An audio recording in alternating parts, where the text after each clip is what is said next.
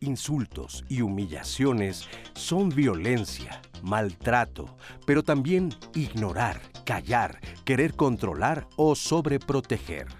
De acuerdo con la Real Academia Española, maltratar significa tratar con crueldad, dureza y desconsideración a una persona o un animal, o no darle los cuidados que necesita. Implica tratar algo de forma brusca, descuidada o desconsiderada. La mayoría de las veces, el maltrato es una conducta que está muy naturalizada, que pasa desapercibida. ¿Has sido víctima de maltrato o has maltratado a alguien? Quédate con nosotros porque en Diálogos en Confianza conoceremos los diferentes tipos de maltrato, sus causas y consecuencias, cómo identificarlo, pero sobre todo, cómo cambiar para recibir y dar un buen trato. No permitas el maltrato. Buenos días, amigas, amigos, amigues de Diálogos en Confianza. Gracias por acompañarnos en este miércoles de Saber Vivir. Les doy la bienvenida en nombre de mi compañera Cristina Jauregui. Y como lo vieron hoy, yo quiero empezar haciéndole, haciéndole una pregunta a ustedes que nos están viendo en casa. ¿Qué piensan o qué experiencia recuerdan cuando escuchan la palabra maltrato? Seguramente para todos será algo diferente. A alguien le remita a su pareja, a alguien le remita a su familia, al trabajo o algún día en la calle mientras caminaban. Y es que el maltrato lamentablemente atraviesa todas las esferas de nuestra vida.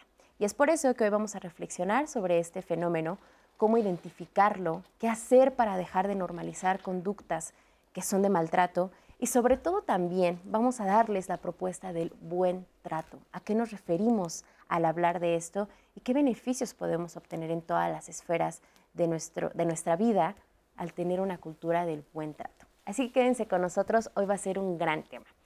Le doy la bienvenida a nuestras compañeras intérpretes en lengua de señas mexicana. En este momento se encuentra Magdalena Alejo, que estará alternando a lo largo del programa con Lía Vadillo y Jimena Raya. Y como siempre es un placer compartir este espacio y conversación con mi compañera Anaí Vázquez, que va a estar muy pendiente de todo lo que ustedes nos digan en las redes sociales para que hoy tengamos una gran conversación. Ani, ¿cómo estás? Buenos días. Nat, buenos días. Qué gusto saludarles ahí en casita. Y pues nada, yo entusiasmada de que ustedes sean parte de esta conversación. Ya estoy leyendo por acá sus comentarios, sus saludos, así que pues más que preparada para compartirlo con los especialistas. Así que pues empecemos, Nat. Así es, Ani. Yo le presento a los especialistas que van a estar con nosotros en el programa. En primer lugar, le damos la bienvenida a Carlos Esteve Gutiérrez. Él es licenciado en psicología, maestro en psicoterapia gestalt y doctor en filosofía gestalt, integrante fundador del Centro de Psicoterapia Gestaltung ACE. Carlos, ¿cómo estás? Bienvenido. Muchísimas gracias por la invitación. Con el mismo gusto recibimos a Patricia Valladares de la Cruz. Ella es doctora en psicología e investigadora de género de la FESIS Tacala UNAM y escritora. Pati, ¿cómo estás? Muy bien, muy contento de estar con ustedes. Y finalmente, y con el mismo gusto, agradecemos la presencia de Hideko Tanamachi. Ella es psicóloga, especialista en trauma y tanatóloga, fundadora del Centro de Sanación Integral ASAI. ¿Cómo estás, Hideko? Bienvenida. Muy bien, muchas gracias. Y pues miren, para empezar con esta conversación, vamos a ver una entrevista que le realizamos a Pablo Navarrete. Él es especialista en derechos humanos y justamente nos habla de los diferentes tipos de maltrato. La violencia es uno de los fenómenos más atroces que estamos enfrentando en esta sociedad, en esta sociedad moderna y de las tecnologías. Es importante que identifiquemos cuando estamos siendo víctimas de violencia. Vengan de donde vengan, sea en contra de las mujeres, sea en contra de los hombres, de las niñas, las personas de la tercera edad, quien sea, constituye un delito y debemos denunciarla. Pero no solo debemos denunciarla, debemos renunciar a su práctica como una norma de comportamiento social. El Instituto Politécnico Nacional ha creado una de las herramientas más importantes para identificar las violencias machistas en contra de las mujeres y es el famoso violentómetro. Este es un instrumento que nos ayuda a identificar, a identificar esas violencias que a lo largo del tiempo se han visto como normales, como naturales. Por ejemplo, la ley del hielo, aplicarles la ley del hielo, es una forma de violencia. Celarlas es una forma de violencia. Y la última reforma que hizo la Unidad Politécnica de Gestión con Perspectiva de Género del Instituto Politécnico Nacional fue agregar las nuevas formas de violencia digital. El violentómetro es una herramienta extraordinaria en la que nos permite identificar cómo se manifiestan las violencias y pueden empezar desde aquellas expresiones que pueden parecer irrelevantes, las bromas hirientes. Y uno diría, pues una broma, ¿qué es? Esa es una broma. No, las bromas son formas de violencia y entonces es muy importante que hagamos uso de esta herramienta que está disponible en las páginas oficiales del Instituto Politécnico Nacional de la Unidad de Género para que la tengan a la mano y que puedan ustedes identificar qué tipo de violencia están sufriendo y que desnormalicemos y desnaturalicemos las violencias. La violencia es un delito y tenemos la obligación de pararla y de frenarla entre todas y todos. Muchas gracias a Pablo Navarrete, especialista en derechos humanos y género, y él nos pone sobre la mesa muchos ejemplos de lo que es maltrato. Muchas acciones que hemos naturalizado y que a veces incluso ni siquiera consideramos como tal. Entonces, eh, empecemos. ¿A qué nos referimos cuando decimos maltrato? A mí me gustaría añadir algo adicional a lo que está puesto en este violentómetro y una de las cosas importantes a la que yo aportaría, o como yo veo precisamente esta situación, es que falta un elemento de comunicación en la relación. O sea, hasta dónde precisamente hay sí formas de violencia que las personas no llegan a ver por ser una situación muy normalizada, pero más allá de esta normalización es hasta dónde tú y yo podríamos tomar conciencia de las formas en las que nosotros queremos comunicarnos o relacionarnos. Hasta dónde precisamente si yo estoy de acuerdo en que tú tengas determinados comportamientos y tú, estás de acuerdo en que yo también los tenga, esto no podría serse considerado como una cuestión de violencia o de maltrato. Pero más allá de la parte de la comunicación y del acuerdo, pues muchas veces hablábamos hace un momento en el sentido de un mote, un apodo hasta dónde precisamente el decirle a una persona un apodo, un sobrenombre, pudiera ser una forma de maltrato hacia el otro, pero hasta dónde la otra persona lo puede ver como una cuestión de afecto, de cariño, de algo que no le causa mayor ruido, mayor eh, eh, consideraciones o impacto social, hasta después de un determinado tiempo. Yo creo que aquí la parte importante en este sentido, este violentómetro, no solamente sería el detectarlo, sino el que nos enseñaran a nosotros a saber qué hacer cuando precisamente estamos viviendo este tipo de situaciones. Hasta dónde realmente puedo decir, hoy no me causa conflicto, pero sabes que a partir de este momento, por X circunstancia que yo decido, ya no estoy dispuesto a tolerar esta misma situación. Y, y, es que yo creo que, por ejemplo, ahorita que decías esto de a veces hay apodos, hay sobrenombres, que a muchas personas no les pueden causar conflicto, pero hasta qué punto es porque se ha naturalizado o porque hemos aprendido a no exagerar, no es para tanto. Claro, Aquí yo creo que habría que considerar más que nada que la violencia o el maltrato es un síntoma. ¿Un síntoma de qué? De la cultura en la que vivimos. Estamos en una cultura tóxica y no hablamos de toxicidad solamente por la cuestión de la contaminación. Vivimos en una cultura tóxica porque la cultura es generadora de trauma. Y el trauma, entonces, como consecuencia, genera violencia. Y la violencia genera trauma de nuevo. Estamos en un círculo vicioso. El título de, esta charla es No permitas el maltrato. Pero el asunto es que para no permitir el maltrato, en primero hay que tomar conciencia de que está uno siendo maltratada. Y la situación es que esa conciencia no puede estar, o sea, no podemos ser responsables de, de, parar el maltrato si no somos conscientes de que estamos siendo maltratados. Entonces, por ahí tendríamos que empezar, que el maltrato, el origen es el trauma. Y la solución es la renegociación de esas experiencias infantiles o experiencias abrumadoras que vivimos. Entonces creo que más que nada habría que ver el origen del maltrato y de la violencia y ver la violencia justamente como un síntoma de este tipo de sociedad en la que estamos viviendo ahora.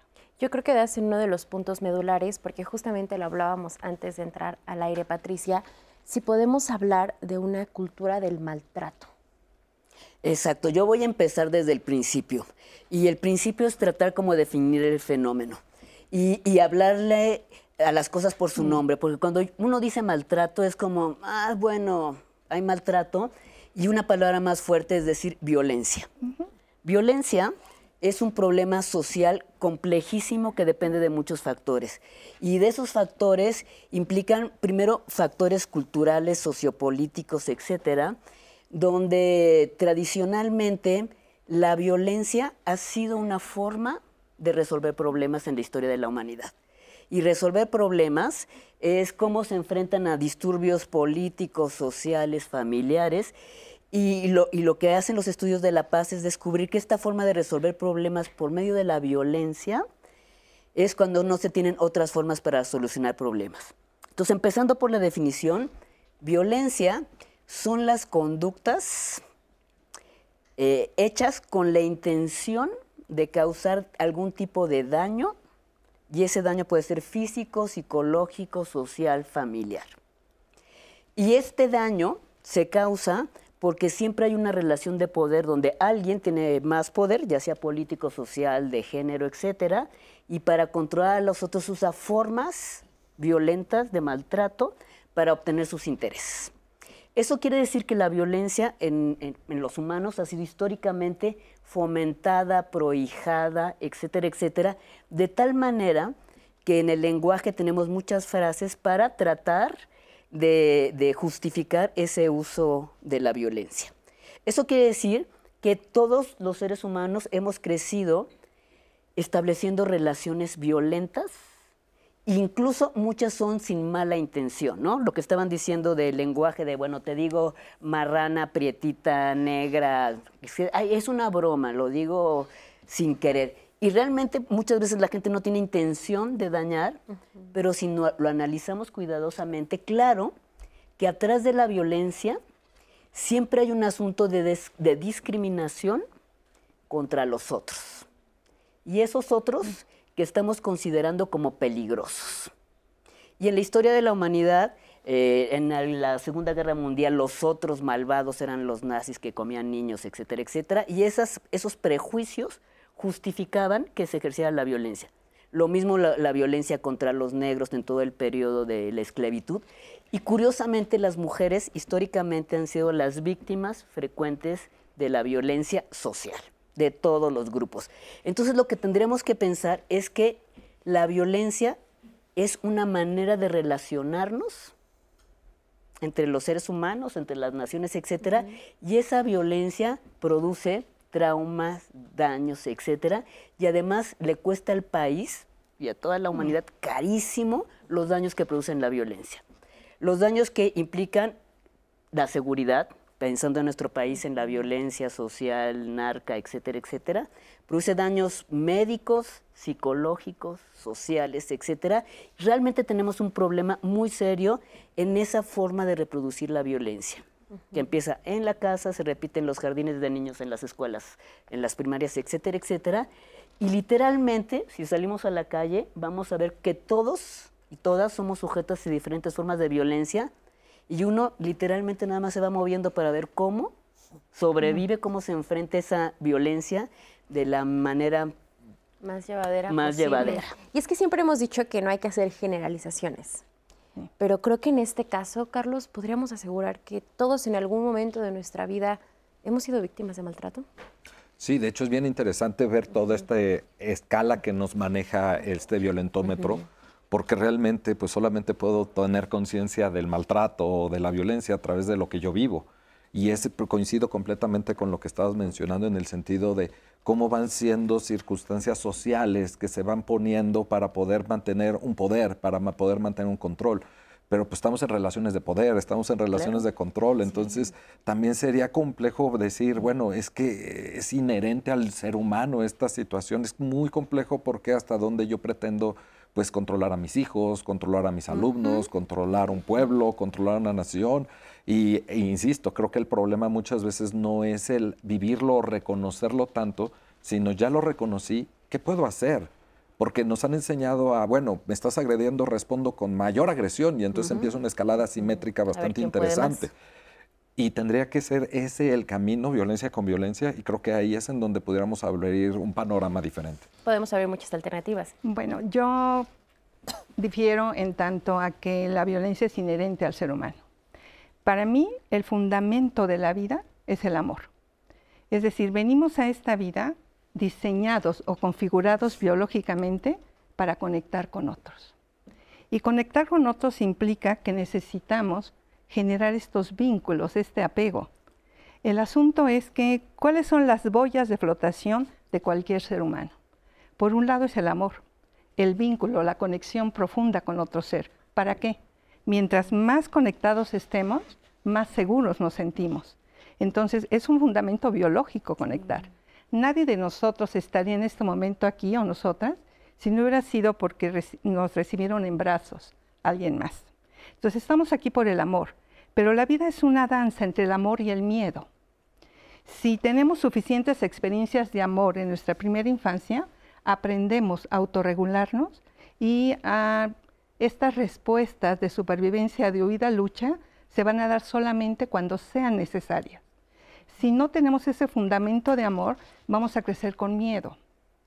Y el miedo va a generar respuestas de ansiedad, enojo o de victimización. Entonces, el fundamento para mí de la vida humana no es la violencia, es el amor. Fíjate que de hecho me, acuerdo mucho de un libro que leí hace poco, que si no me, equivoco es Comunicación no violenta. Y el autor, su tesis principal y lo que proponía era que el ser humano por naturaleza es un ser compasivo.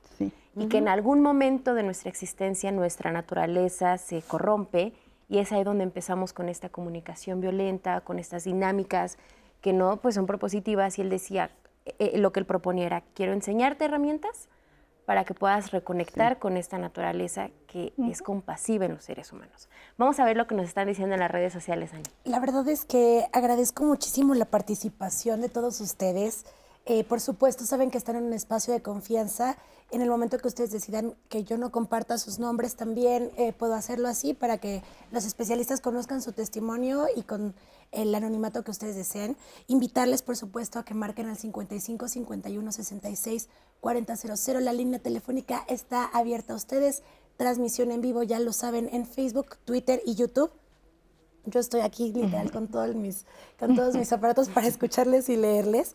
Y recordarles, em, bueno, más adelante lo vamos a ver, pero la interacción también está en vivo en nuestras redes sociales. Nat, tenemos una encuesta para ustedes. Ya han estado ustedes escribiendo sobre esta encuesta. ¿Has maltratado a alguien? También esa, esa pregunta que a veces no nos hacemos, solamente es ¿me han maltratado? ¿Has maltratado también a eh, tú a alguien? Ustedes están respondiendo y quiero compartirles algunas de sus respuestas. Eh, el maltrato supera la mente. A veces solo pensamos que es físico, nos dice Alex el Scout Ramírez. En cuestión, normal o amable, pero a veces las palabras hieren más. Es increíble pensar que puede pasar a la mente y te puede dañar tanto y que puede ser tan violento. Eh, dice, ¿cuánto existe la maldad? Pero lo mejor es comenzar a amarse y buscar herramientas para evitarlo y que no te afecten. Un poco están aquí hablando ya de las herramientas. El Scout Ramírez en Facebook. Verónica dice, algo o alguien que se ama no se maltrata y no maltrata, cuida y protege respeta. Cuando no los eh, tratamos a las personas con respeto es porque no los queremos. Hay muchas formas de maltrato. Hay que empezar a hablar también de las otras, no nada más de la física. Verónica, estamos de acuerdo, lo vamos a abordar durante el programa. Eh, Guadalupe Ávila, nos hemos vuelto tan violentos, caemos en descomposición social. Ulises Medina dice, en las redes sociales hay agresiones pasivas sociales. Ya lo mencionaban al inicio, Em, Pablo, el especialista, pero también es muy importante que lo abordamos más adelante. Yo luego seguro retomaré esta pregunta, Nat, eh, porque es verdad, a veces nos escudamos atrás de una red social y no nos damos cuenta que también podemos ejercer violencia. Liuba, después de algunos años de terapia, pude tomar la decisión de alejarme de una pariente muy cercana que me lastimaba constantemente. ¿Qué pasa cuando alguien eh, que te gusta que le gusta o disfruta el maltrato, porque yo veo que se mantienen en estas relaciones de maltrato y no se mueven. Debe ser porque les gusta. Viendo a algunas personas interactuar, a veces, a veces parece que es lo que le gusta de tipo de vida, nos dice Anidiem Renaldov a través de YouTube. Y cierro con este de Ofelia Acevedo que dice, eh, nadie puede dar lo que no tienen o que no les dice. Una cultura eh, que tenemos de maltrato, de violencia, cómo se educa en la actualidad para dichas dinámicas sociales y familiares, laborales, económicas, culturales, para evitar ese tipo de violencia? ¿Qué estamos haciendo? Nos está preguntando Ofelia en cuestiones social para evitar ese tipo de em, maltrato o agresión. Em, esta interacción no ha terminado porque yo sé que ustedes participaron previo al programa. Hicimos esta pregunta, ¿qué tipo de maltrato has vivido? Nat, porque ustedes ya han dicho que no solamente existe el maltrato físico y que quieren hablar más del tema. Ustedes nos contaron un poco más, pero vamos a regresar a hablarlo con los especialistas. Vamos a ver lo que respondieron. Al preguntar qué tipo de maltrato has vivido, estos fueron algunos comentarios que recibimos. Verónica Naranjo. Buen día. Lamentablemente, aún nos falta mucho por aprender como seres humanos.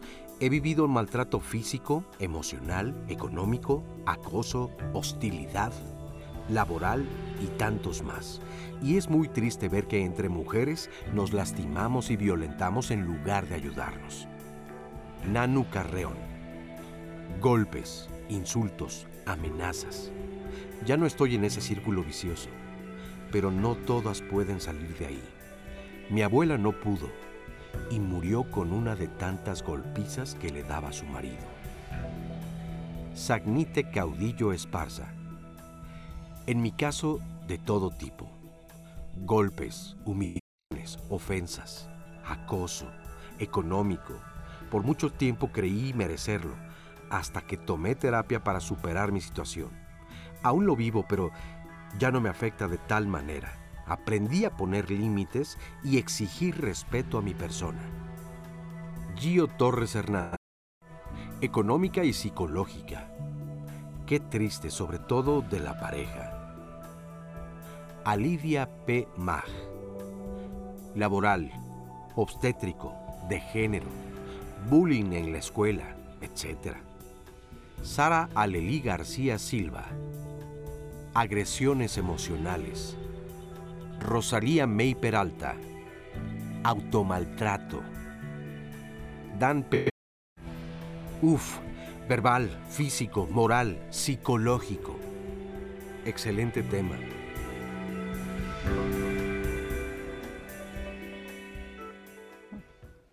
Muchas gracias a todas las personas, a toda nuestra audiencia que participa activamente en las redes sociales.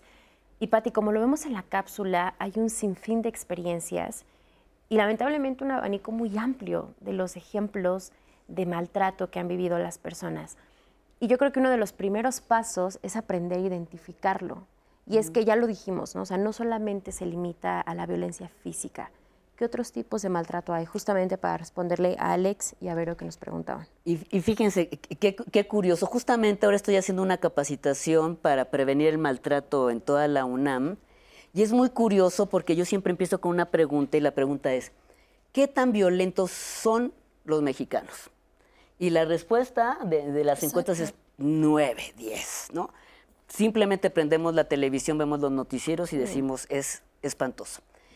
Después cambió la pregunta, ¿qué tan violentos son? Nueve. ¿Qué tan violentos somos los mexicanos? Y entonces cambia la respuesta. Mm,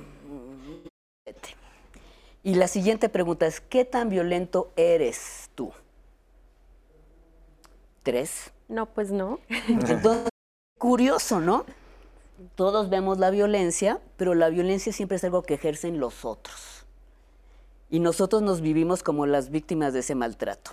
Y cuando nos vemos en un espejo decimos, no, ya así que si pues solo que seas hijo de Gandhi o algo así que eres maltratador tres, ¿no? Eso quiere decir que el maltrato es una forma relacional, cultural, política, etcétera, etcétera. Pero este maltrato, el problema es que lo, podemos mirar cuando es maltrato físico. Y, otra, gracias al feminismo, es que se abrió el, el, el camino para analizar qué era lo que pasaba con las mujeres, que era el grupo más maltratado históricamente, ¿no? Entonces, el maltrato físico solo es el 30% del maltrato que ocurre. El maltrato emocional, que significa humillar, comparar, criticar, etcétera, ocurre en el 90% de las, de las parejas. Y, datos del INEGI, el 60% de los niños de este país, niños y niñas, han sido criados a partir del maltrato. Y después, si seguimos investigando, ¿cuántos niños y niñas han sido bulleados? Y ahora tenemos la palabra bullying en las primarias, el 80%. Y esta conducta se va a repetir en el trabajo, etcétera, etcétera. ¿Quién hace ese maltrato? ¿Los otros? No. Nosotros también, como una estrategia que no miramos porque no es físico, no es emocional, pero si le vamos poniendo es económico. Twitter es. Pati, es, te voy a es- interrumpir. sí, Vamos a ir a una antes de decir pausa. que lo que pasa en Para Twitter. que queden eh, enganchados, ¿eh? No se vayan porque hay mucho que aprender sobre ese tema. Una pausa y regresamos.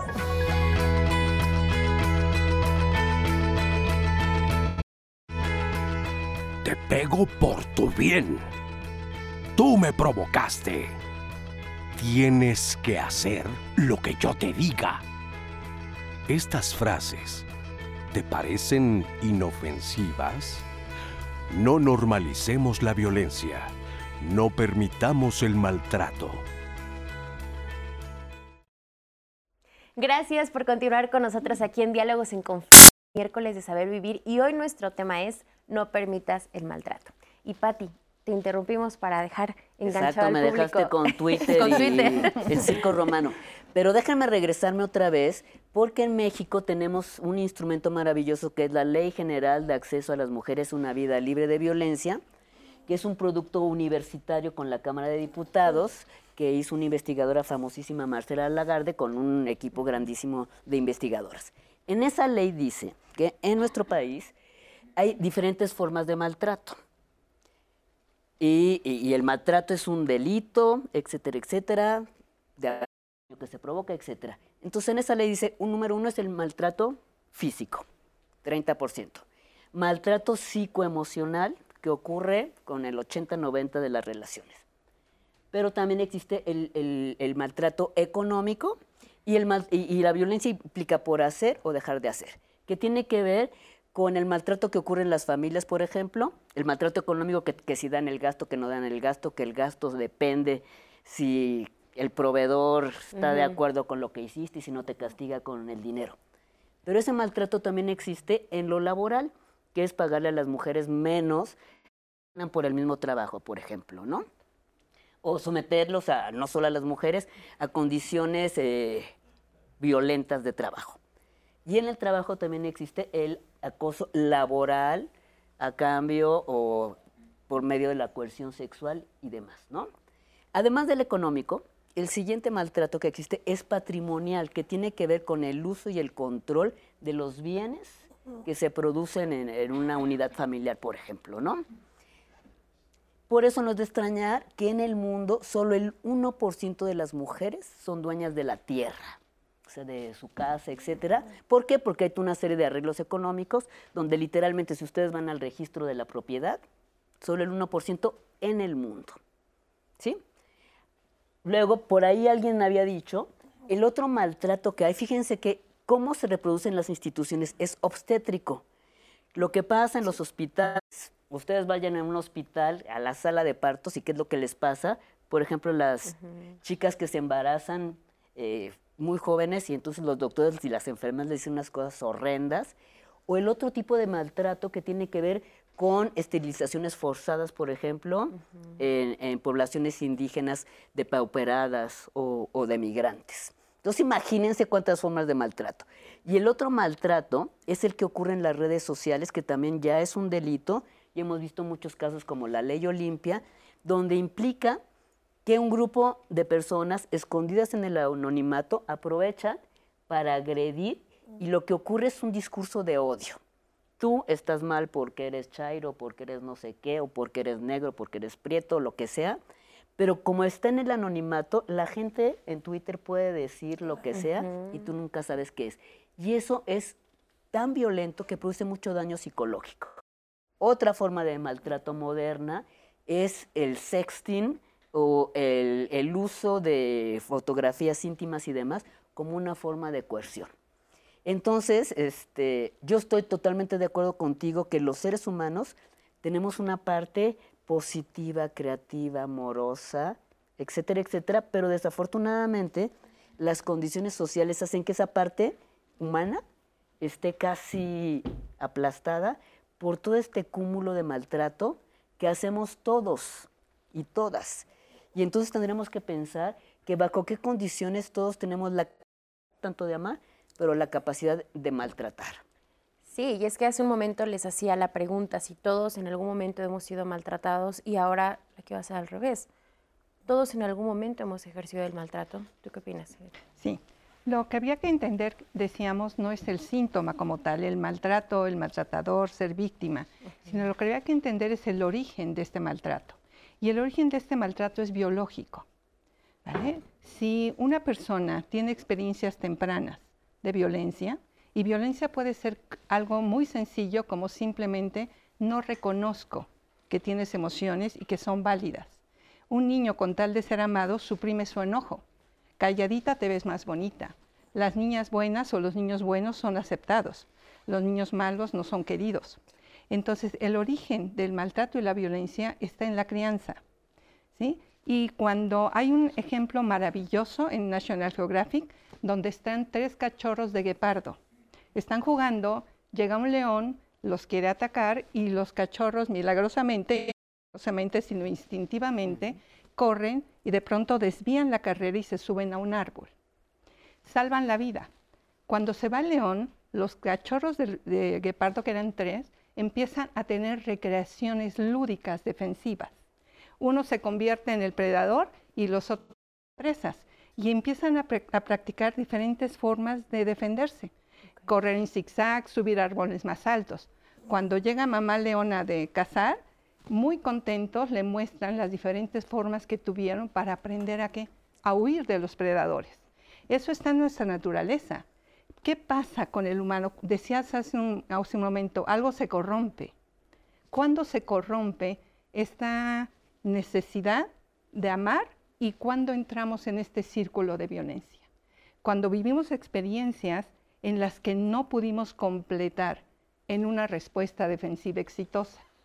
Si completamos en esta respuesta defensiva exitosa, se acabó. Seguimos por la vida siendo más fuertes, más resilientes. Pero si no lo completamos, entramos en, la, en el eterno triángulo del drama, en la compulsión a la repetición. Y no es que me guste la violencia, es que me erotiza. ¿Pero por qué me erotiza? Es como un imán. ¿Por qué entro en relaciones de violencia? Laborales, de pareja, en, amigos. Porque estoy buscando completar lo que no pude completar. Es decir, hay un proceso natural que fue interrumpido. Y cuando este proceso natural es interrumpido, hay trauma. Se queda algo en el sistema nervioso que no se completó. Y la búsqueda biológica es completar. Es decir, si yo renegocio ese trauma, entonces aprendo a poner límites y a decir que no, tanto para ejercerla como para recibirla. Y no es que me guste, me erotiza la violencia. Y es que yo creo que este punto se vuelve muy importante porque lo leías tú, Ani, en los comentarios, nos decía justamente una usuaria que se llama Ani en YouTube. O sea, la pregunta era, ¿nos gusta el maltrato? Pero yo creo que desde un lugar en el que todos seguramente somos testigos de relaciones en las que es evidente la violencia que hay, y uno se pregunta, ¿pero qué hacen ahí? O te das cuenta alguien que repite los ciclos y no hay una explicación en apariencia lógica al por qué alguien puede estar en relaciones así. Entonces tú dices, pues les gusta ser maltratados o qué, ¿no? A mí me gustaría comentar, esta mirada se me hace interesante eh, no, no, comparto del todo esta cuestión de cerrarlo todo a la parte biológica, me gustaría plantearlo desde un panorama diferente, desde un plano filosófico, citando a un filósofo posmoderno que es Derrida, que hace referencia a algo